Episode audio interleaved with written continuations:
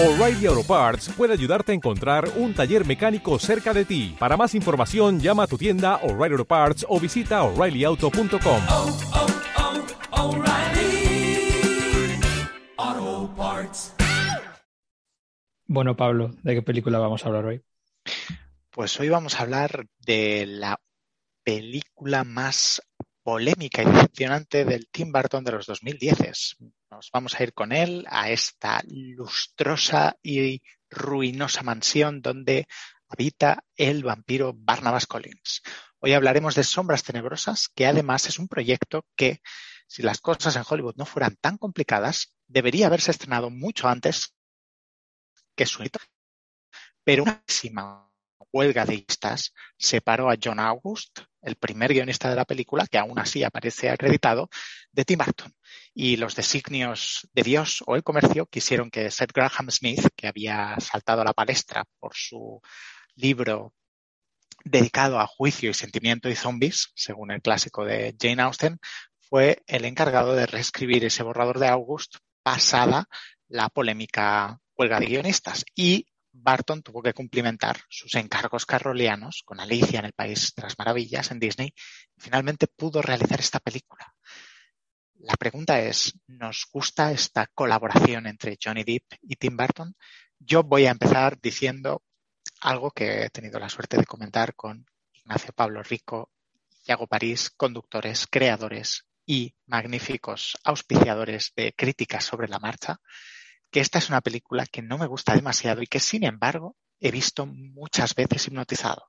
Con esta paradoja quiero introducir básicamente mi extraña sensación. Creo que la película tiene secuencias hipnóticas, pero que al mismo tiempo, de algún modo muy extraño, no acaba de funcionar media, no acaba de ser todo lo cuento gótico que debería ser y su adaptación de Dan Curtis, según he podido ir descubriendo algunas de las aportaciones originales que son una serie que estuvo en antena un par de años y una serie de telefilms y continuaciones, tampoco acaba de ser todo lo provechosa que podría haber sido para Barton, como el otro día que hablábamos de Sleepy Hollow. Y sin más, cedo la palabra a Ignacio Pablo Rico. Muy buenas. Bueno, muchas gracias eh, Pablo y muchas gracias como siempre a Yago por, por, por alojar eh, estas, estas conversaciones tan, tan enriquecedoras siempre, ¿no? Un placer volver a estar aquí con vosotros. Eh, Sombras Tenebrosas es una película mmm, con. Hay, hay, mucho que decir sobre ella. Probablemente sea una de las películas más fallidas, más problemáticas, más desastrosas, incluso, diría yo, de Tim Burton. Y sin embargo, me atrevo a decir que quizá desde Sleepy Hollow sea su película más ambiciosa. Es es una película muy, muy ambiciosa. Recordemos que Tim Burton en ese momento venía de rodar eh, una peli como es Alicia en el País de las Maravillas, que había supuesto pues un, un, vamos, o sea, un boost en taquilla brutal, le había vuelto a poner un poquito en primer, en primer plano, pese a que es una película que la cinefilia, la crítica se le echa encima, sí que de pronto vuelve a generar un interés popular, se puede decir Tim Burton que había, que había perdido, ¿no? Eh, y era un Tim Burton que había venido a hacer películas que ya apuntaban malas maneras, apuntaban un mal camino, como Charlie la fábrica de chocolate, que es de 2005, o, o por ejemplo el, el musical Finito del Barbero Diabólico de Fleet, de, de Fleet Street, que era, que era de 2007, ¿no? Películas que ya habían sido muy problemáticas, pero que sin embargo no habían entrado mal, no habían sido muy mal recibidas, de hecho habían tenido, la prensa generalista los había abrazado, cierta cinefilia se había posicionado con ellas, eh, y, de pronto pasa, pasa, una cosa muy curiosa y da la sensación que, que, con la llegada de Alicia en el País de las Maravillas y sobre todo de Sombras Tenebrosas, Tim Burton se cae. O sea, el, el, ídolo de pies de barro se hace, se hace trizas contra el suelo, ¿no? De pronto descubrimos que eh, Tim Burton se ha ido al carajo. Y el caso es que Tim Burton llevaba tiempo, llevaba tiempo mordiendo, mordiendo el polvo. Son películas todas estas, las, las otras tres mencionadas, a las que a día de hoy volver puede ser eh, bueno, estamos volviendo a ellas poco a poco, eh, bastante, bastante doloroso, ¿no? Y justamente cuando, cuando se empieza a notar, o sea, cuando se empieza a hablar de esta decadencia de Tim Burton, eh, a nivel popular me refiero incluso más de la crítica, es con una película como Sombras Tenebrosas, que es mala, pero es una película ciertamente, ciertamente ambiciosa, ¿no? ¿A qué nos referimos con ambiciosa?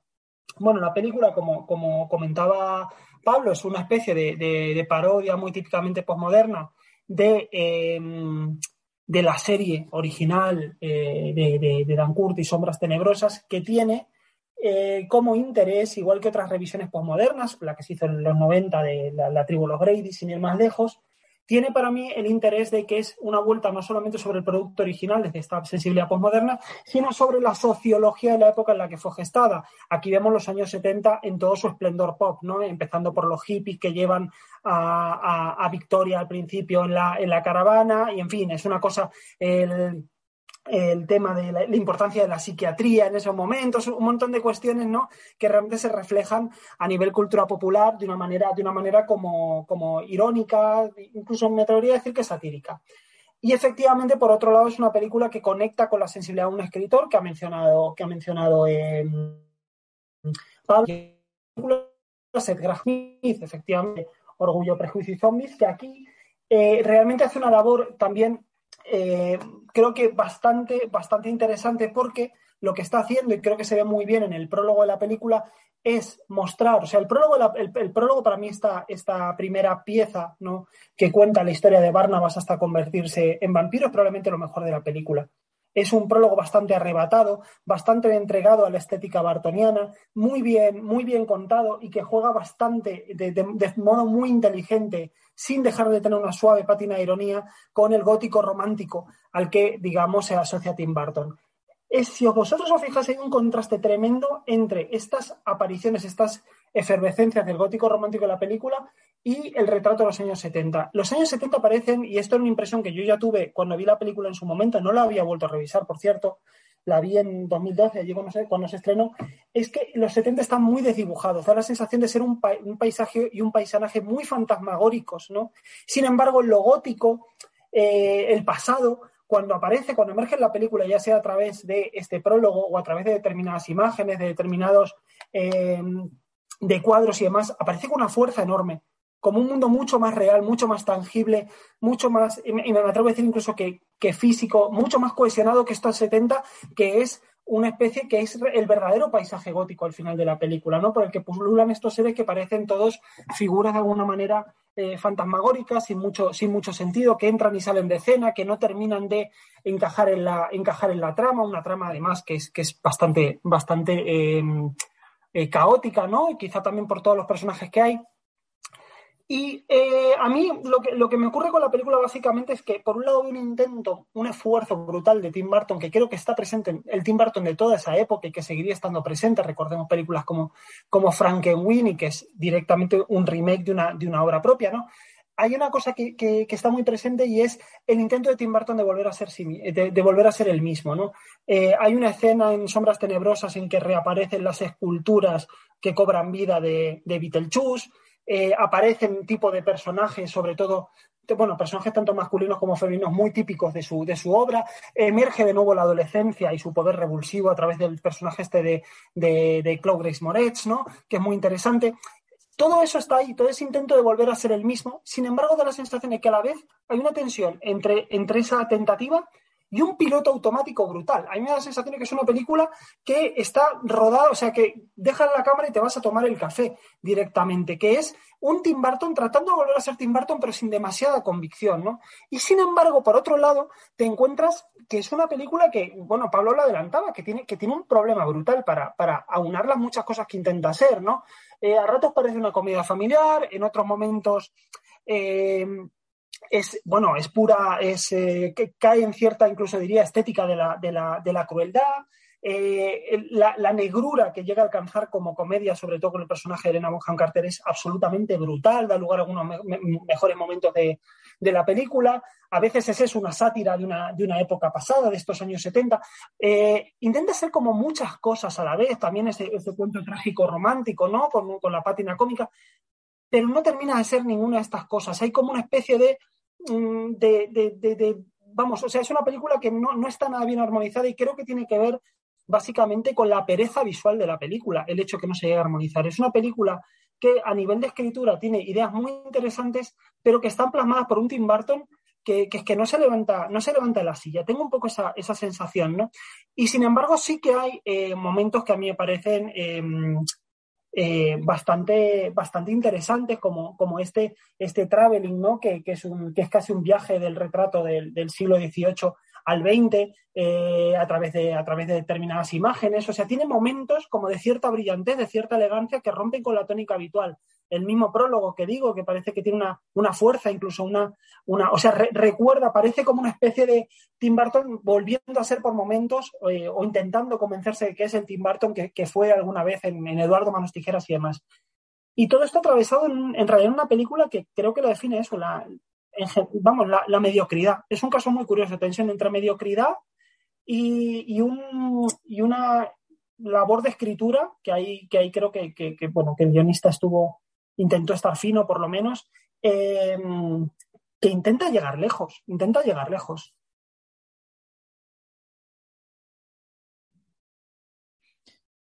Bueno, pues yo también voy a defender la parte de entretenimiento de esta película y es que, bueno, en mi segundo visionado también me ha resultado muy, muy fácil de ver, muy, muy agradable, quizás por lo que comentaba en el podcast anterior de que, bueno, es un tipo de estética en la que entro con facilidad, pero sí que ya se empieza a notar una, una gran diferencia, o sea, creo que es, es interesante analizar la, la, obra de Tim Burton para entender eh, el impacto que ha tenido la tecnología desde los 90 hasta el siglo XXI, eh, para entenderla en el mal sentido, ¿no? Cómo, cómo eh, las eh, posibilidades y las facilidades que te ofrece la tecnología puede empobrecer brutalmente tu, tu discurso, ¿no? Porque aquí es el, el tipo de película donde todos los exteriores están creados en mayor o menor medida por CGI y eso tiene un impacto rotundo en, en, la, en la estética de Tim Burton, sobre todo si tenemos en cuenta que es un director que, que se hizo, o sea, que hizo, que, tiene su espacio en la historia del cine contemporáneo eh, gracias a su eh, trabajada dirección artística, ¿no? O como mínimo llamativa. A veces puede ser a lo mejor no lo más sutil del mundo y demás, pero como mínimo está muy presente y es lo que le da la personalidad a sus películas, ¿no? Aquí es todo como, bueno, pues unos, unos efectos que, que, dan un poco igual, ¿no? Que, que parece como que, que, convencen, pero que en el fondo son, son, son muy superfluos, ¿no? Y eso sumado a, a su, por lo general, no demasiado destacado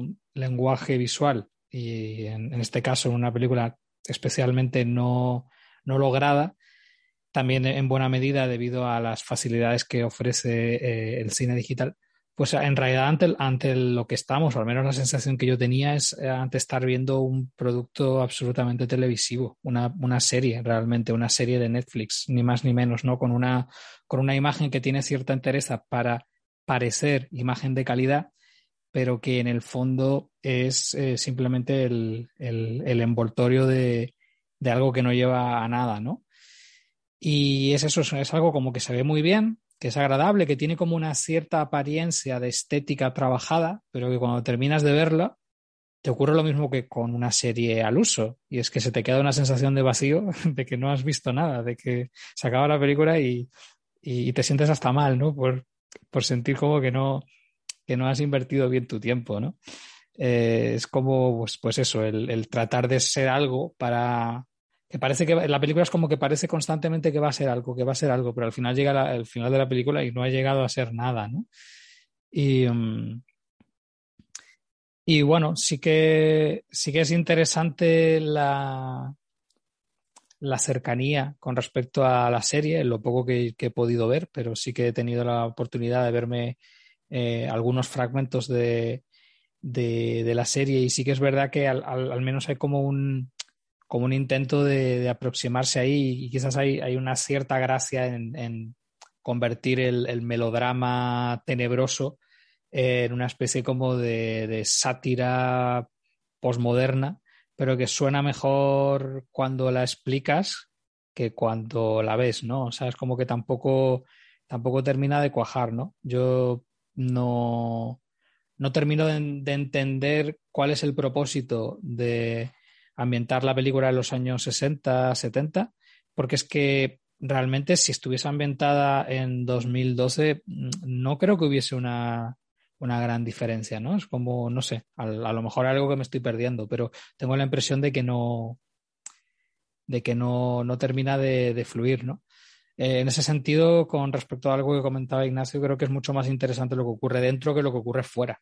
Todas la, las escenas que, que, ocurren fuera son como un poco despropósito, ¿no? Eh, dentro, dentro de la mansión eh, parece que todavía hay un atisbo de, de, de idea, de algo que se, se, pretende perseguir, ¿no? Casi como si fuese una, una especie de metáfora involuntaria de, de, la situación de estos personajes que viven en, otro mundo y como que, como que la sociedad al final los acaba expulsando por, por, por raros, ¿no? Y por, por estar totalmente fuera de, de, lugar, ¿no? Pero en ningún caso tiene pinta de ser algo que esté, que esté hecho adrede, ¿no?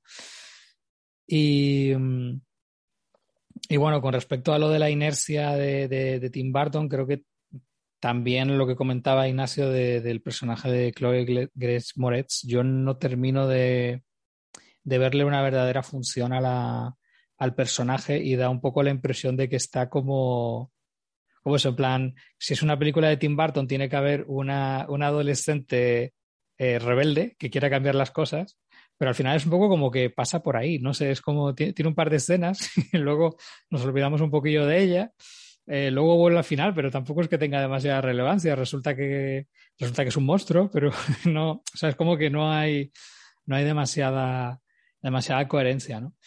Eh, entonces, bueno, mmm, sí, bueno, habría más cosillas que, comentar, pero de momento lo dejo aquí. De hecho, yo creo que recogiendo lo que habéis dicho, una cosa que sería muy interesante plantear, que es la metáfora que nos ha planteado Ignacio y, y tú ahora has ido desarrollando, es y que podría sintetizar de la siguiente manera. Eh, Tim Burton podríamos decir que es un pintor y muchas de las grandes obras de Tim Burton, eh, como Sleepy Hollow o Ed también tienen como mínimo o una conciencia de los límites de la pintura para expandirla o algo de, como decía Ignacio, de un buen escritor, que él comentaba, ¿no? Que el guion de esta adaptación es estupendo. Y claro, justamente lo que distingue a Dark Shadows es Dan Curtis. Dan Curtis es quizás el lector más extraordinario de Drácula, tanto de la televisión como de los viejos maestros olvidados y apolillados en la televisión. Y justamente una cosa que me ha sorprendido no voy a ocultárselo a este podcast. He leído Drácula de Bram Stoker muy recientemente para prepararme también esta intervención. Y una cosa que me sorprendió de Drácula es que Drácula en la novela solo aparece dos veces, pero que eh, el foco central de la novela es la enfermedad del vampirismo. Y ese es el verdadero papel de Abraham Van Helsing. Y Dan Curtis, en su película House of Dark Shadows, que sigue en las líneas argumentales lo que estamos comentando de la de Tim Burton, resucitan al personaje, tiene una maldición con la pérfida bruja que encarna a Eva Green, solo que Dan Curtis lo dejó para el segundo telefilm, toda esta trama, se integra en la familia. ¿Qué hizo? Lo convirtió en un gran drama absolutamente moderno, posmoderno, de la enfermedad, como volviendo al texto original. Y justamente eh, planteando la imagen que Ignacio y Yago hablaban aquí de esta especie de distancia irónica, imagen superficial, es lo que me molestó de la película, que no indaga en el vampirismo. Y si alguien nos hubiera contado, Tim Burton ha hecho una película sobre un vampiro de un hogar ruinoso que llega a los 70, claro, no hubiéramos pensado en, en un chiste tan fácil que ni siquiera está tan bien ejecutado como el de la señal del McDonald's. Hubiéramos pensado en que quizá hubiéramos encontrado al maestro de Beetlejuice, quizá hubiéramos encontrado otra cosa. Y curiosamente Dan Curtis seguiría haciendo cosas así, porque The Night Strangle, que es el telefilm con Colcha, que el investigador paranormal, también es una adaptación de Drácula. Y finalmente acabaría por hacer Drácula con Jack Palance. Y justamente lo que esta película parece insistir, recogiendo vuestra intervención, es en distanciarse de los elementos vampíricos para convertirse en una suerte de comedia genérica, que es algo que yo no comprendo, con graduación desastrosa incluida y un cameo muy desaprovechado del siempre delicioso Alice Cooper, que no lo entiendo más que como muestra, como decía Ignacio y desarrollaba Yago, de pereza, porque parece que con la subtrama que comentaba Yago de Chloe Grace Moretz, es como si Tim Burton tuviera miedo de no saber hacer otra vez el personaje de Winona Ryder en Beetlejuice, porque eso parece también una instrucción directa, dado que en el, en el drama original lo interesante de ese personaje era que estaba contagiada, había que curarla. ¿no? Es decir, no se exploran los elementos de enfermedad, los elementos directos ¿no? de, de, Dan Curtis, como muy bien decía Yago, se opta por una distancia demasiado irónica, la sustitución de uno de los grandes fuertes de, de Barton, el otro día hablábamos de Manuel Lubezki, por eh, el cámara de Jeanette, ¿no? Bruno del Bonel, da como resultado una secuencia inicial maravillosa al ritmo de Night of White Satin, pero que como muy bien decía Yago, se convierte después en una colección de planos medios sobreiluminados con CGI rodadas supongo que en el interior de un estudio con pantalla azul que no sacan ni siquiera el provecho técnico que deberían y que la propia película tiene unas dinámicas de montaje muy extrañas porque nos da la sensación de que la escena como que pertenecen a un piloto descartado pero después todas las escenas de Eva Green y Johnny Depp hablan de una película posible que intuyo, porque es un escritor que quizá admiro mucho y me equivoco, ¿no? Pero que pertenecen a John August, porque parece que hay ahí como una idea de vincular brujería, ruina y años 70, ¿no? En las ruinas del guion. Pero del mismo modo, descartan eso y deciden recuperar también, que es algo que en mi opinión, hace muy aparatosa la película, pero que ni siquiera se explora la trama de, Victoria, ¿no? que aquí la encarna Bella Heathcote, como el reflejo imaginario de la antigua eh, amante y amor de, de, Barnabas Collins. Entonces es como que parece que van a plantear la idea de tensión sexual irónica o lealtad familiar con Eva Green, pero al mismo tiempo no. Tenemos que ponernos en el punto de vista de la institutriz, pero al mismo tiempo no, porque mira, hay una hija adolescente que le gusta Barton.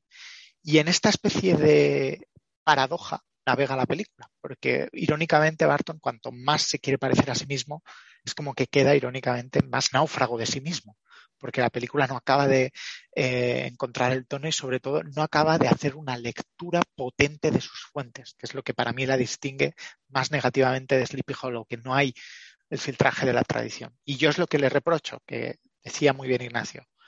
Empieza como un cuento gótico, pero después, ¿qué sucede con el vampirismo en esta película? Se convierte todo en chistes de colmillos, eh, fe de ratas, que he dicho juicio y prejuicio y zombies, pero era eh, orgullo y prejuicio y zombies, eh, no era juicio y sentimiento. Y se convierten en chistes muy de Seth Graham Smith, que son muy epidérmicos, que también ya los había utilizado en el Abraham Lincoln Cazavampiros, que no acaban de ofrecernos una imagen genuina y que también irónicamente me defraudan en comparación a, al Barton joven que nos dio Beetlejuice. ¿no?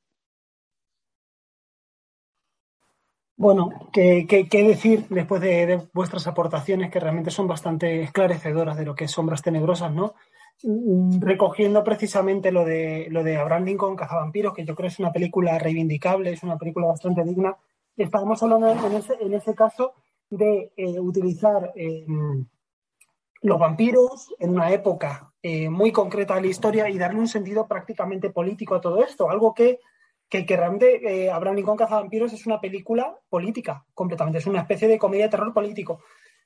Sombras Tenebrosas apunta maneras hacia algo así en algún momento determinado, eh, como apunta otras muchas cosas. El personaje de Chloe Grace Moretz que mencionáis, por ejemplo, es un personaje que introduce una tensión sexual bastante perturbadora en la película. Recordemos dos detalles.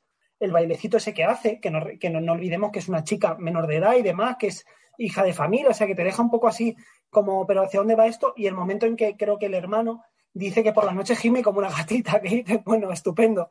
¿no? Hay como una serie de elementos como perturbadores que no van a ningún sitio, pero igual que todo lo que habéis comentado y definido, y definido vosotros, ¿no? Que, que es como que apunta maneras hacia muchas cosas. Al principio de la película se habla de que esta va a ser una historia sobre la sangre, la sangre en un sentido muy amplio, la sangre eh, que, bueno, en fin, que, que, define la clase social, ¿no? Las personas que vienen de la nobleza, la familia de frente a la familia del personaje de Eva Green la sangre después de la que tiene que alimentarse el vampiro. Hay una promesa nunca cumplida realmente. Efectivamente, el vampirismo, la magia, lo fantástico queda completamente fuera de lo que es la película y solamente se abre paso en momentos muy determinados. A mí, por ejemplo, sí me gusta mucho el personaje de Elena Bonham Carter, que, que, creo es un personaje al que se le saca partido, el personaje de Bagrin también, pero también da la sensación de que todo se queda un poco a medias. Eh, retomando una idea que comentaba Yago, es que el Tim Burton de, esa época, volver a él, una de las cosas más, más terroríficas o tenebrosas, ya que estamos con, esta película, que, uno puede encontrarse, es precisamente el tema de la integración de lo digital en sus pelis. No olvidemos que, pese a haber sido aplaudida, eh, una película como Sweeney Todd eh, tiene esos, o sea, en Londres de Sweeney Todd son esos cromas chunguísimos, DreamWorks, puro, puro DreamWorks, diseño de stock, inexpresivos, grisáceos, incapaces de decir nada, que en su momento se hablaba de ellos como que bien ambienta Tim Burton, eh, bien ambienta Tim Burton el, el Londres de época. Tim Burton no había hecho nada. Tim Burton hacía tiempo que había dejado de hacer algo más que poner la cámara y tratar de dar un toque en las películas. Aquí se vuelve a ver el tema digital es terrorífico, es muy malo, está muy mal integrado y además es completamente, completamente inexpresivo. Eh, y para mí ese es el gran, el gran fracaso de la película realmente. Eh, parte de ahí, que eh, un toque personal pero sin muchas ganas, eh, de una escritora al que probablemente la vuelta sobre esta, sobre esta obra de Dan Curtis se le, se, le, cae completamente encima, porque bueno, pese, pese a la ambiciosa de la escritura de la película, hay que decir que que, todo, o sea, que hay muchos elementos, como decimos, muchos tonos, hay como muchas películas posibles en determinados momentos en sombras tenebrosas, especialmente lo que comenta Pablo, ¿no? De la brujería eh, y el vampirismo en los encuentros entre Eva Green y, Johnny Depp, que, hay alguno, hay de hecho uno, el más violento de todos, que es bastante sugerente, pero que efectivamente no acaban yendo a ningún sitio, ¿no? Son, es una de esas películas, y para mí eso es una de las muestras de pereza máxima en un creador cinematográfico, que intentan colártela por lo que se supone que son y no por lo que realmente son. Es una película que te está diciendo, mira, fíjate, es todo muy timbartoniano. Mira, fíjate cómo me parezco a mí yo de antes. Mira, fíjate que meto aquí los, unos años 70 dibujados, fantasmales, sin interés. Meto eh, una visión irónica, eh, distanciada, maliciosa de la familia. Y luego también elementos como muy perturbadores y mezclo lo cómico con lo tenebroso y lo trágico con lo, etcétera, ¿no? Eh, con lo romántico. Pero realmente es un casi em, un Tim Burton que está, eh, ¿cómo decirlo? No, llega a articular en, términos visuales como el guion tampoco lo hace en términos de escritura, hay que decirlo, ninguna de estas ideas están meramente enunciadas en las imágenes. Aparecen, entonces, bueno, eh, yo creo que hay una confianza excesiva en la capacidad del crítico o la capacidad del, amante de Tim Burton para con eso montarse su propia película en la cabeza, que era algo que había funcionado en Charlie la fábrica de chocolate, por ejemplo, pero que aquí ya no funciona porque realmente los resultados son verdaderamente eh, desastrosos, ¿no?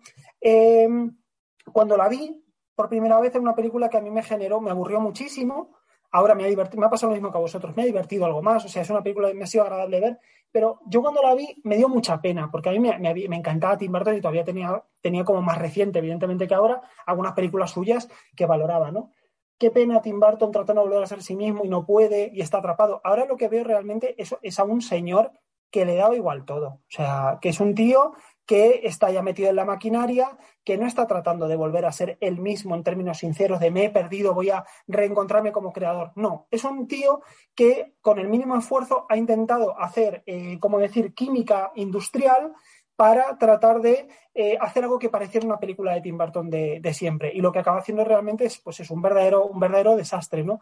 Eh, y una verdadera caída en desgracia porque, a diferencia de las otras películas que todavía podían invocar una cierta idea de lo bartoniano de manera efectiva en algunos momentos. Aquí hablamos de una de, esas películas en las que se, le ve, se ve el truco. Es como si el mago, en mitad del show, ¿no? Se le empiezan a caer las, las cartas de la manga. Entonces, para mí es la película que de verdad, junto a Alicia en el País de las Maravillas, probablemente marca ya el principio del fin de lo que es la, apreciación no solo cinéfila, sino también popular de Tim Burton. Bueno, eh, por dónde empezar. Creo que, quizás lo interesante en, esto último que se comentaba es cómo a pesar de tener tantos puntos en común eh, con su cine previo, eh, su, propia pereza o incapacidad para, hacerlo de otra manera hace que la, la película se acabe como distanciando en cierta manera de su manera de, de, hacer cine, ¿no? Porque um, por un lado es como más turbia de lo habitual. Tiene, tiene como una, una especie como de humor. Es como. Eh, eh, tiene como un humor eh, negro grotesco cuando ese humor es secundario, cuando simplemente surge de. de o sea, es, es intencionado, pero, pero busca ser más turbio que, que, que cómico, ¿no? Y como consecuencia acaba teniendo situaciones como un poco perturbadoras, ¿no? Como cuando de repente se eh, está ahí con, con, los hippies, ¿no? Y de repente se los, se los, se los cepilla de repente sin, sin, sin que nos lo olamos, o al menos yo, yo no me lo, me lo, veía venir la primera vez que, que, lo vi. De repente, pues se los carga sin más y ya está. Es como así como muy de repente. O lo de lo de lo del adolescente yo creo que es lo más, lo más cantoso, ¿no? Pero también la relación con el personaje de, de, de Bonham Carter también es, es turbio. El personaje es bastante patético, por ejemplo. Esa, ese retrato de un personaje constantemente alcoholizado y demás, no sé, o sea, tiene, tiene momentos que, que son como, como oscuros, ¿no? Para un tipo de, de, cine que siempre ha tenido, había tenido como ese toque un poco más eh, infantil, ¿no? Incluso en, comentábamos en Sleepy Hollow que sí, era más como más gore, pero aún así es como que en Sleepy Hollow era menos, menos perturbador, ¿no? Porque era como más, en el fondo era gracioso, ¿no? Eh, sin embargo, eso contrasta con las escenas de comedia. Las escenas de comedia son especialmente infantiles y tontas, o sea, son una cosa especialmente eh, mediocre, ¿no? Ahí destacaría sobre todo la, la, la, escena de, sexo salvaje, además de manera literal, entre, entre el personaje de Johnny Depp y el de Eva Green. Porque creo que ante todo también lo que, lo que demuestra es eh, la, incapacidad de, de Barton cuando cuando se acaban los diálogos y tiene que empezar a hacer algo con la cámara, ¿no? Es como una escena especialmente mala, ¿no? Y, no sé, tiene así como esos momentos así como de humor que son como muy especialmente tontos, ¿no? Entonces al final yo, eh, por, por, similitudes, ¿no? Con lo, con lo gótico, la mansión, los freaks, eh, con respecto al mundo exterior y demás, eh, pensaba mucho en la familia Adams, ¿no? Y, y claro, es gracioso pensar que la vuelta de Tim Burton a su estilo se parece menos a sí mismo que una producción que se había basado bastante en el, en el estilo de, de, Tim Burton. ¿no? Al final parece que La familia Adams parece más una película de Tim Burton que la propia Sombras Tenebrosas. ¿no? Entonces no deja de, de, de llamarme la atención. Que al mismo tiempo aquello era como eso, pues una especie como de, de turbiedad gótica, pero que en el fondo era un un simulacro gracioso, autoconsciente y, y demás, ¿no? Y, funcionaba bien, funcionaba con un, con un, buen humor que no dejaba de ser una comedia negra, pero una comedia negra familiar, ¿no? Que eso sería un poco la, el tono Tim Burton. El tono Tim Burton es comedia negra familiar. Y, y aquí no, aquí realmente tenemos momentos de, de, comedia negra que son bastante, bastante perturbadoras, ¿no? Y, y por otro lado, sí que me, me llamó la atención eh, que al menos hay un, intento, me, da la impresión de que quizás podríamos preguntarnos si estamos ante, ante la película más, más gótica de, de, Tim Burton, al menos en, un, en una clave eh, narrativa, porque al final eh, no deja de estar haciendo un tipo de película muy, muy cercana a lo que sería la cumbre escarlata, por ejemplo, ¿no?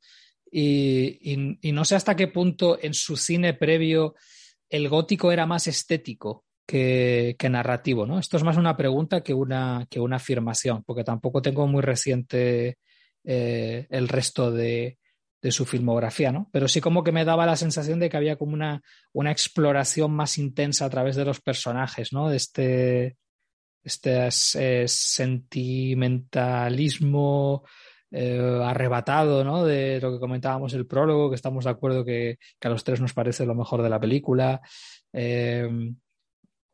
Esta, esta, decadencia de la casa, que por supuesto acaba, acaba en ruinas, en, en, llamas, ¿no?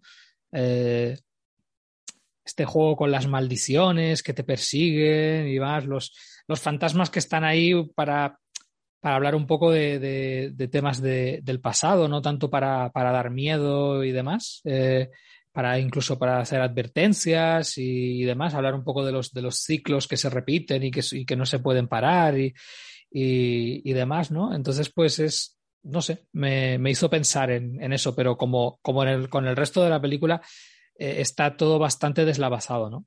Más que nada, porque claro, como habla de 20 otras cosas, pues tampoco le da tiempo de desarrollar un gótico demasiado, demasiado consistente, ¿no? Hay, hay, es, es un popurrí, ¿no? Es, en ese sentido es una película más, más incluso de, esta década, ¿no? Más de... de yo, yo, te voy soltando ideas y tú te montas la película que más te guste, ¿no?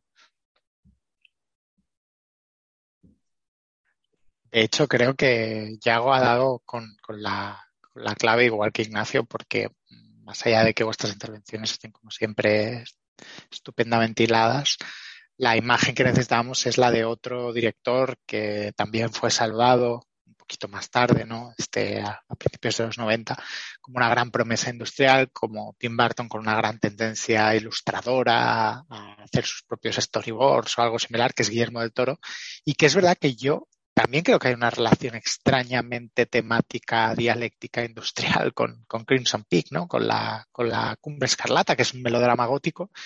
Y me resulta muy curioso la pregunta que planteas, porque iba pensando en ella y creo que, a excepción de la novia cadáver, que presenta unos mimbres argumentales de melodrama gótico, pero también la gran sensibilidad adolescente gótica emo de la que estuvimos hablando el otro día ya, ¿no? A raíz de Barton también identificándose siempre con esta adolescencia díscola. Creo que no hay ninguna película de Tim Burton que sea realmente un cuento gótico, como otros cineastas que sí que se han atrevido a seguir un esquema gótico en, en sus tres actos, en la presentación del conflicto, sino más bien eh, ha utilizado el gótico siempre desde un filtro irónico, porque el otro ejemplo que parece pertinente podría ser Eduardo Manos Tijeras, pero en Eduardo Manos Tijeras enseguida aparece la urbanización estadounidense y todo el kitsch.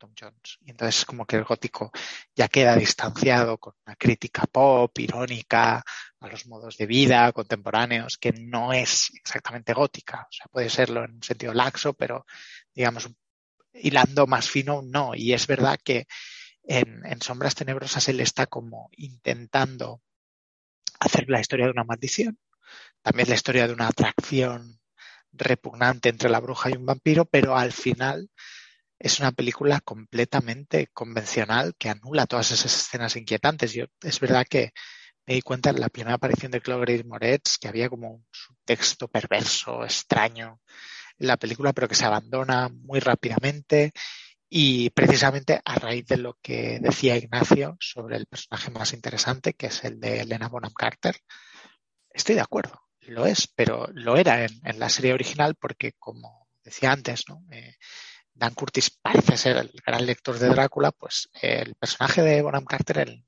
la serie original, ¿no? eh, Julie Hoffman, era quien estaba encargada de curar el vampirismo. Y uno de los conflictos dramáticos de la serie era si realmente el vampirismo era, y en eso era en realidad muy contemporánea y muy tradicional, que es algo muy bello. Eh, era muy avanzada su época, porque la idea era que el vampirismo era una enfermedad sanguínea a curar. Y hay como un punto de tensión ¿no? en el primer acto de, la película para televisión de Dan Curtis de, claro, si cura la enfermedad sanguínea, tú no estarías dispuesto a salir de esa enfermedad sanguínea, ¿no? Ese punto que también en el fondo es muy gótico, ¿no? De contrastar el progreso tecnológico con lo que emerge en la sangre, ¿no? Con, con la putrefacción, con las imágenes terribles de la naturaleza, ¿no? Frente a su dominio. Y en la película, la revisión bartoniana parece que se impone porque es un personaje alcohólico, pero enseguida tenemos esa vuelta de tuerca de la que hablábamos ya en Sleepy Hollow los tres, de vamos a convertir a Elena Bonham Carter en vampira. O sea, en realidad no está investigando, en realidad quiere ser ella vampira. Vamos a acabarlo con ese gag final, ¿no? Y es extraño porque en gran medida hay algo como muy sugerente en algún lugar de la película, pero que como muy bien eh, decía Yago, y esta es una reflexión muy interesante y que también nos apela a nosotros como espectadores y, como críticos. Y una pregunta que yo me hago es, ¿hasta qué punto nos hemos dejado llevar por el talento del analógico, las miniaturas, las direcciones artísticas en estos autores que, como decía Yago y Ignacio, respecto a ese CGI tróspido y horrible de, de Sweeney Todd, y Yago criticaba con muy buen juicio el uso de exteriores de esta película, que es lamentable. Claro, si estos directores no saben adaptarse, como si se han adaptado otros, Gore Verbinski, Sam Raimi, etcétera, etcétera, no invita eso a revisar la cualidad de sus películas, no invita eso también a, a plantearse hasta qué punto pueden llegar y tenéis toda la razón de que con esta película me sucede que me planteo si Tim Burton es el hijo mimado y no díscolo de un modo de producción, porque es verdad que de un tiempo a esta parte le está costando afianzar esas imágenes, le está costando dominar el lenguaje, le está costando no dejarse llevar por las peores inercias o esos planos de interiores absolutamente perezosos, ¿no? Ignacio y Yago lo han comentado, pero es que tiene toda la razón Yago, por ejemplo, poniendo el ejemplo del montaje musical de la escena de sexo, que es algo que realmente no le pasaríamos a ningún otro cineasta y Tim Burton, como decía Ignacio al principio, parece que se iba por el café y sabe que con ponernos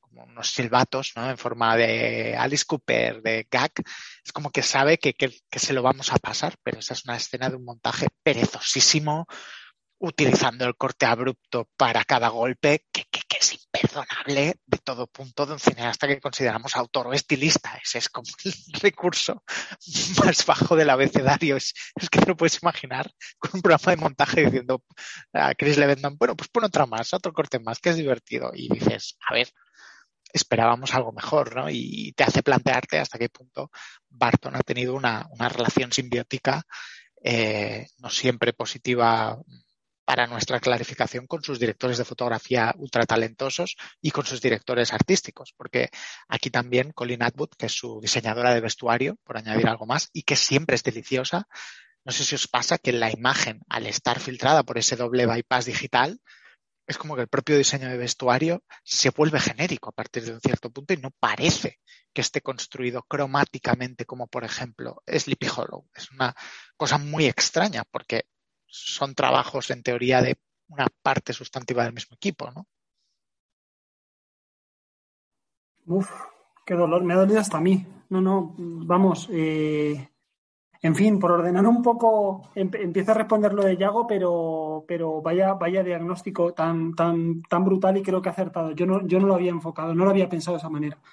Eh, empiezo a responder eh, o a opinar, mejor dicho, no responder, que parece que estoy, que voy a dar algún tipo de lección, sobre lo que decía Yago a propósito del, de, de, lo, gótico, ¿no? Si, si, es su película más gótica. Es que, a ver, el gótico, claro, en, en, su, en su formulación literaria originaria, eh, tiene una serie de, bueno, suelen ser historias en las que aparece un castillo ominoso, eh, lo sobrenatural está presente, hay profecías, ¿no? De alguna manera.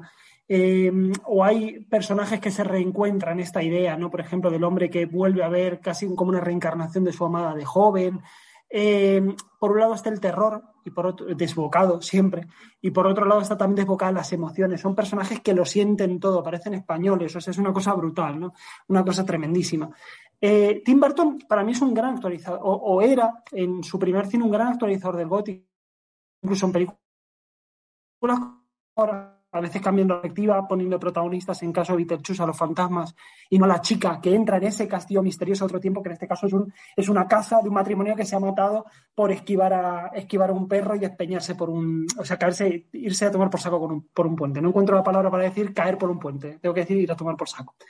Eh, eh, Eduardo Manos Tijeras igual, Eduardo Manos Tijeras el viejo castillo ominoso, con una historia de, de, de mimbre frankensteiniano, pero yo creo que Tim Burton sí hay una actualización muy interesante lo gótico, si bien la despoja, excepto en Sleepy Hollow y en esta película, de elementos eh, claramente mágicos, o sea, de una, de una, ¿cómo decirlo?, de una ritualización de lo mágico, lo despoja también de, de, la profecía, que son cosas que están un poco ajenas al mundo contemporáneo, y la crítica, que formaba parte de la narrativa gótica a una sociedad anquilosada que no entendía el héroe romántico, aunque a veces esto también había una distancia irónica por parte de los autores, ¿no?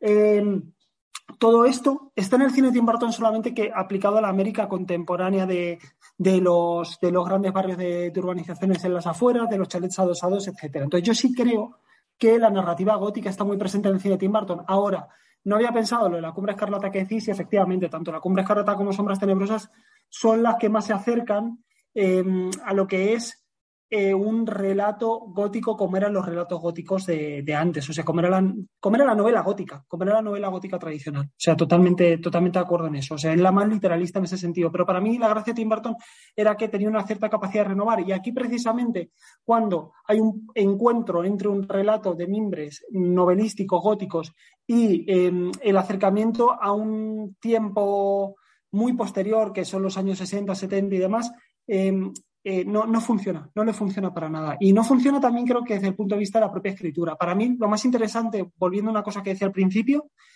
eh, en mi opinión, es cómo está desdibujada, qué, cuán fantasmagórica e irrelevante es esa época mitificada en el imaginario americano que son los 70 y qué fuerza eh, se le presupone que tiene a todos esos grandes relatos que, góticos, que es lo que, de nuevo como con Sleepy Hollow, ¿no? lo que de alguna manera trata de reforzar o trata de reivindicar Barton. Lo que pasa es que reivindicarlo, por las razones que vosotros habéis dicho, fatal. Eh, me ha dolido, eh, me, ha, dolido hasta a mí, como decía, lo que, lo que comentaba Pablo sobre, y si Tim Burton es solamente eso, es un miniaturista, es un tío que, eh, bueno, a ver, sabemos que tiene un talento más allá de eso, pero efectivamente, si dependía demasiado de todo un aparato, no solamente de producción, sino técnico y artístico, y eso lo, lo, que hace pensar una película, una película así. Si, si volvéis a echarle la fábrica de chocolate, eh, que antes mencionaba, por, por, no, por no centrarnos en un ejemplo tan lamentable como, como el Deep Hollow, pasa lo mismo. El digital es terrible, es terrible, está muy mal articulado, es feo, no tiene gracia. Y claro, efectivamente, ahí, en, por esos mismos años, eh, Sam Raimi estrenaba Oz, un mundo de fantasía, que es una película que juega con el digital eh, o sea, con un digital cantoso, con un digital que se, que se, ve el truco constantemente, pero es una película que habla precisamente sobre la magia del cine y que vuelve muchas ideas a lo que era, eh, no el cine primitivo, pero sí ese, ese primer, eh, bueno, a lo, a lo, que podía ser películas como, como Mago de Oz, ¿no? Películas que, que, eh, que trataban de alguna manera de invocar efectos especiales un poquito, un poco, un poquito más sofisticados pero que todavía, todavía creían en esa idea de que no tenía por qué ser, eh, no, no, tenía por qué ser algo realista, no tenía que, por qué ser algo que no se notara el truco, que pensemos que hasta casi los años 40 la idea de que el truco se notara era algo positivo en el cine, ¿no? porque nos hacía sentir que estábamos ante, ante un cierto espectáculo de magia. Eh, tenía algo como de, de, invocación incluso de cierto espíritu infantil del espectador, las películas de Méliès y demás, pero eh, efectivamente ahí está, ahí está ese Sam Raimi de Oz, eh, y, pero estaba pensando, aparte en Berbinsky, efectivamente, que es alguien que, que, en películas como El Llanero Solitario, La Cura del Bienestar, ha demostrado, bueno, no menciono las Piratas del Caribe por lo obvio, ¿no? Eh, porque también son ejemplos eh, rotundos de esto.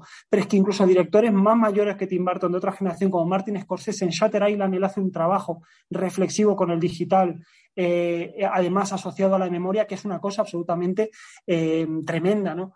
Y es verdad que Tim Burton, excepto cuando lo hace de una manera, eh, digamos, se, deja en, estar en manos de profesionales verdaderamente mm, interesantes o buenos, eh, como, como, en el caso de Dumbo, eh, o como en el caso de esta, de esta película, ahora se me ha ido de la cabeza la película, la de la, eh, esta Academia de Niños Magos, ¿no? Que, que también, ¿cómo se llamaba? Bueno, luego la recordamos, luego recuperamos el nombre, que es un digital, digamos, eh, bien facturado, bien facturado, o sea, muy poco bartoniano en el fondo, pero muy bien facturado, no tiene nada que hacer, no tiene nada que hacer con el CGI, no tiene nada que hacer con los VFX. Es un, es un director en ese sentido que tiene razón Pablo, yo no lo había pensado así. Pero es verdad que en cuanto, en cuanto comienza cierta época en que el cine ya, eh, o sea, lo digital va intrínsecamente unido y no solamente a nivel de efectos especiales, sino a nivel de, eh, eh, del estatuto propio de la imagen, eh, todo, todo se pierde, todo se diluye. Y, y, es verdad que es un cineasta que en ese sentido, Sombras Tenebrosas probablemente sea el, el golpe definitivo, ¿no? Pero, pero es un cine eh, que, que, no ha llegado a recuperarse, no ha llegado a acostumbrarse, le ha pasado, le ha pasado, o sea, no, mm, hay, hay, algo ahí que ha fallado, que ha fallado completamente. No sé, en fin, perdona que me estoy repitiendo mucho, dejo paso. Pues sí, la, la verdad es que creo que esta, esta idea que estamos comentando ahora eh, puede ser la, la, base de por qué es eh, interesante analizar esta película dentro de la filmografía de, de, Tim Burton, porque, bueno, puede que estemos ante un, ante un autor al que, como tantas, tantas veces ha ocurrido con la tecnología, pues hay, hay autores que no pudieron continuar haciendo lo que hacían porque la situación había cambiado tanto que ya no sabían cómo sacarle partido o simplemente sus talentos ya no encajaban en, en la producción porque la producción pedía hacer otro tipo de, de películas, ¿no? Eh, se me viene Buster Keaton en el paso del, del mudo al sonoro y, y bueno, pues lo mismo podríamos pensar en el paso de lo que se conoce como el cine clásico a, al nuevo Hollywood y luego pues el, el, paso de todos esos superautores a, a un modelo de cine más comercial y cómo se quedaron también por el camino muchos. Y es que al final, bueno, pues es que lo que ocurre en los 90 y principios de los 2000 es que es un cambio tecnológico a la altura del paso de, del mudo al sonoro. O sea, es que las, el, el cambio que, que, pega el cine comercial debido a las posibilidades que ofrece la tecnología, pues permite locuras como, como Matrix, pero también se carga a directores que son más directores artísticos que, que directores, ¿no? Y que dependen más de, de, la parte teatral del cine, ¿no? Cuando de repente el escenario es digital, hay quien puede hacer maravillas y hay quien se, se pierde.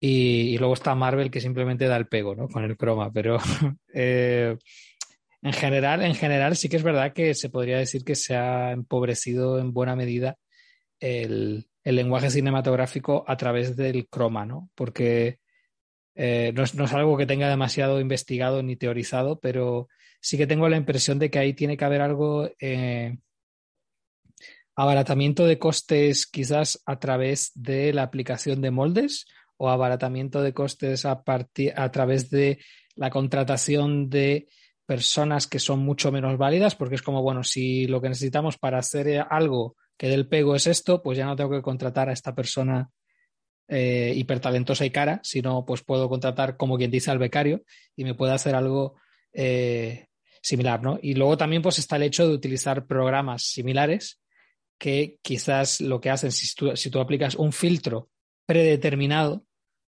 eh, la película va a acabar teniendo una estética más o menos predeterminada, ¿no? Y aparte de que se van a poder parecer más entre ellas, eh, si es, si es un filtro, la, la, capacidad de, de, del ser humano para influir sobre ello va a ser menor, ¿no? Con lo cual, la idea de, de digamos, de, lo convencional que puede ser, eh, también, también está ahí, ¿no? Son, bueno, son más, son más ideas felices, que lo mismo viene cualquier persona con un, con un mínimo de formación técnica o industrial y me dice que no tiene ningún sentido, pero me da la impresión de que la, la estandarización de la imagen que estamos sufriendo y, y, además utilizo literalmente la palabra sufriendo porque en muchos casos es, es, un, es un horror, pues, pues está ahí, ¿no? Mm, sí, con respecto a Tim Burton, no sé si, o sea, por un lado me pregunto si los méritos de sus películas de los 90 eran suyos o era de la gente de la que se rodeaba. Pero eh, incluso así, eh, me, me, pregunto, ¿no? Si a, si a, lo mejor él simplemente, pues él sabe hacer un modelo muy específico de película y en el momento en el que lo sacas de ese modelo, pues ya no tiene tan claro cómo aplicar su visión a, al, al, cine, ¿no?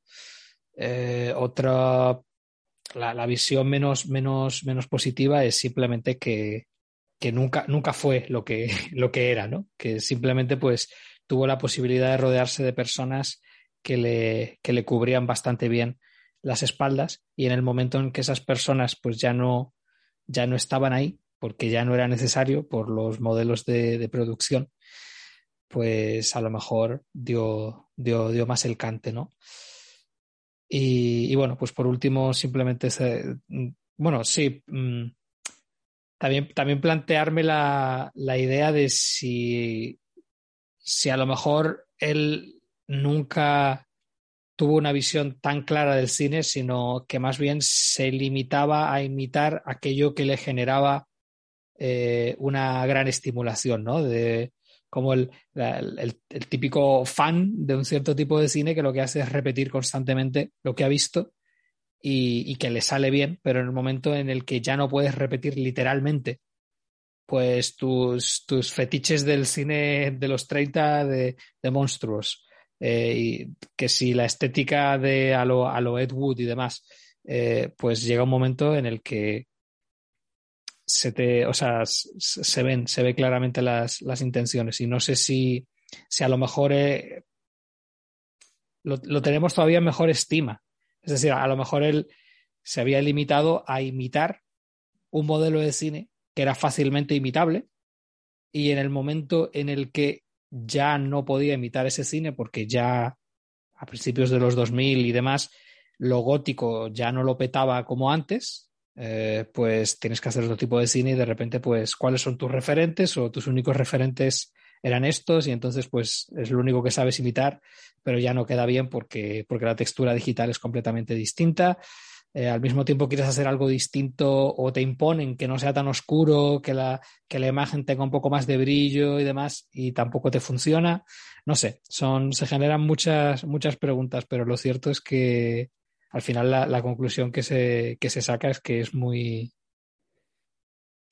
Es que, es, un caso absolutamente de estudio, la verdad. O sea, cuanto, cuanto más... estamos solo empezando a profundizar en su filmografía, pero, pero cada vez queda más claro que, que hacer este dossier era necesario, porque como mínimo está siendo eh, tremendamente gozoso hacerse todas estas preguntas y la manera en la que reflexionar sobre el cine de Tim Burton es reflexionar sobre el cine de esta época en general.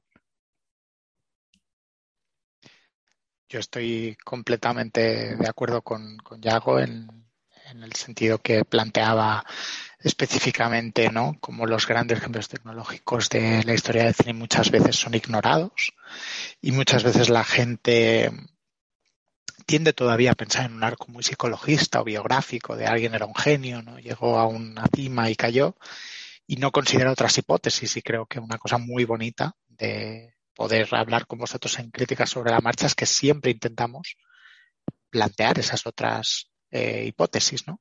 A mí, por ejemplo, hay una cosa que me intriga muchísimo de esta película, no sé si os pasa a vosotros, y es eh, cómo puede ser que un cineasta que buscando siempre en los planos de la Hammer, que eran planos rodados con cámaras analógicas, sí, pero que buscaba el mato panorámico.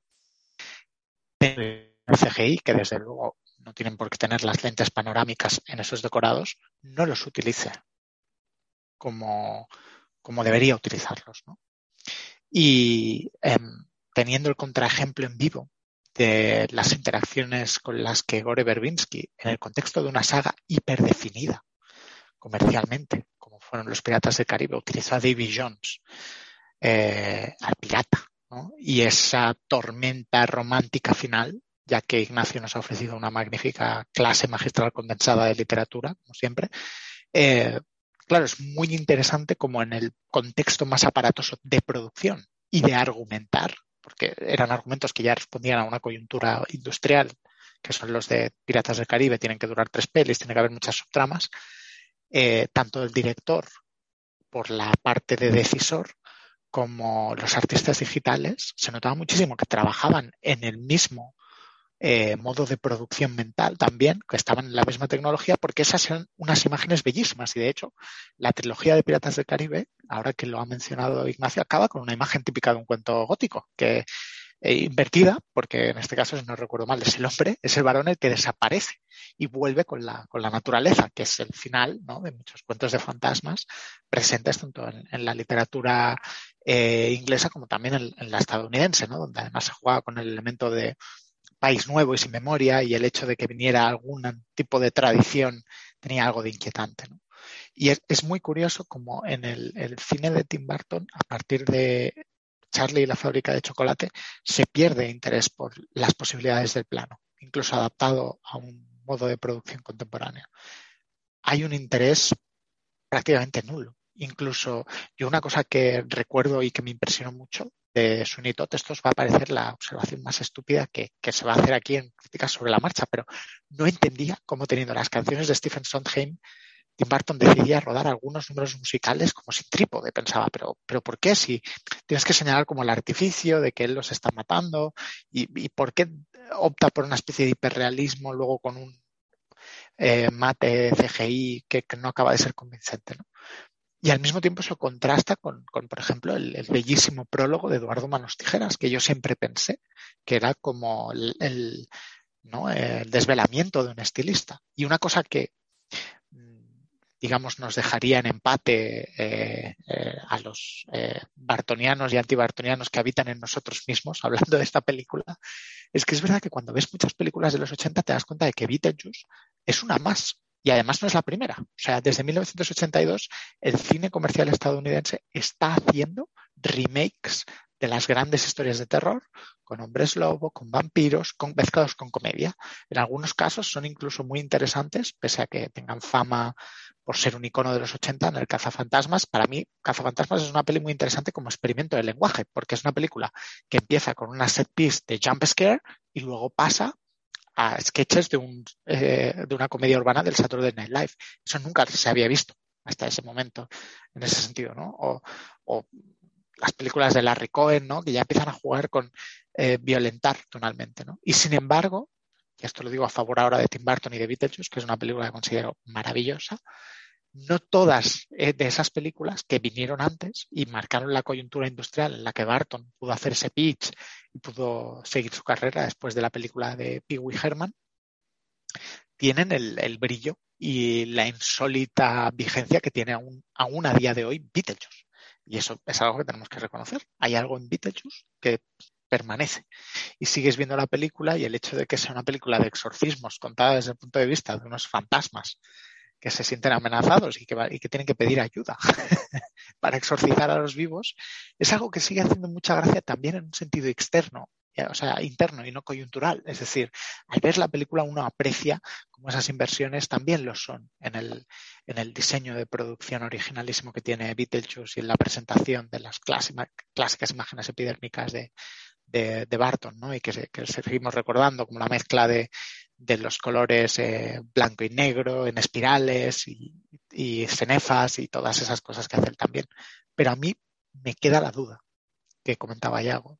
Y me queda la duda también en un sentido histórico, porque Gore Verbinski o David Fincher, por decir a alguien que no hemos mencionado por, buenas razones, pero por ejemplo, no, no, podemos olvidar que aquí Ignacio ha mencionado con muy buen criterio Shutter Island, eh,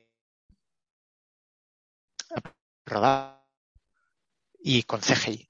San Francisco de Zodiac es un estudio de CGI. No hay ninguna toma de exteriores en Zodiac que, se, pertenezca a San Francisco, porque era muchísimo más caro por los costes de producción hacer lo que hizo un genio caprichoso del analógico y con un gran apoyo millonario que la gente creo que no acaba de reconocer, que es el gran Quentin Tarantino en Eres una vez en Hollywood, que le dejaron rodar eh, en Los Ángeles y no solamente le dejaron rodar, sino que le permitieron modificar las marquesinas y rodar en, en localización. Fincher no se lo podía permitir porque era un coste mucho más elevado hacer una película de época con tomas de exteriores y sin embargo optó por trabajar con Harry Savides, que es un cámara que tampoco asociaríamos a los efectos digitales, porque es el, colaborador íntimo del Gus Van Sant, que en efecto era experimental con las digitales, pero no dejaba de ser un cámara de cine independiente, no de efectos especiales. Y hay algo en estos cineastas que Yago ha planteado muy bien, esta hipótesis tecnológica, que parece que entienden mejor el trabajo coordinado, y yo incluiría, con, con todos los respetos, por ejemplo, la innovación que ha introducido John Favreau en el Mandaloriano, con los estudios LED de retroproyección, que les permite coordinarse y crear imágenes memorables. Y es algo muy, muy curioso, porque Barton, la película que mencionaba, que es el, hogar de los niños eh, extraordinarios de, creo que es eh, Miss Peregrine, ¿no? La película que mencionaba Ignacio antes con, con Eva Green, es verdad que es una película donde uno puede apreciar en los diseños preliminares de algunos personajes el sketchbook de Tim Burton, pero la ejecución es genérica. estoy completamente de acuerdo aquí. Es completamente genérica hasta el punto de que eh, yo os confieso, y esto tampoco es un chiste, que yo no sabía que la película era de Tim Burton hasta que pasaron nueve meses. Entonces, la típica casualidad de Film Affinity dirigida por Tim Burton y me quedé como, vaya, he visto el tráiler de una imitación divertida de X-Men y como decía antes Iago, pues si él pensaba que eso, ¿no? Que, que, que eso es irónico de que Dark Shadow se evoque a la familia Adams, os puedo subir la apuesta. Yo ya pensaba que, que el hogar de Miss Peregrine era del imitador del imitador de Tim Burton. O sea, ni le había reconocido. Digo, bueno, debe ser uno de estos tipos, bueno, que, que vienen de hacer efectos especiales y demás. Y, y digamos que, que, esta sería para mí la, la, gran coyuntura y la gran hipótesis.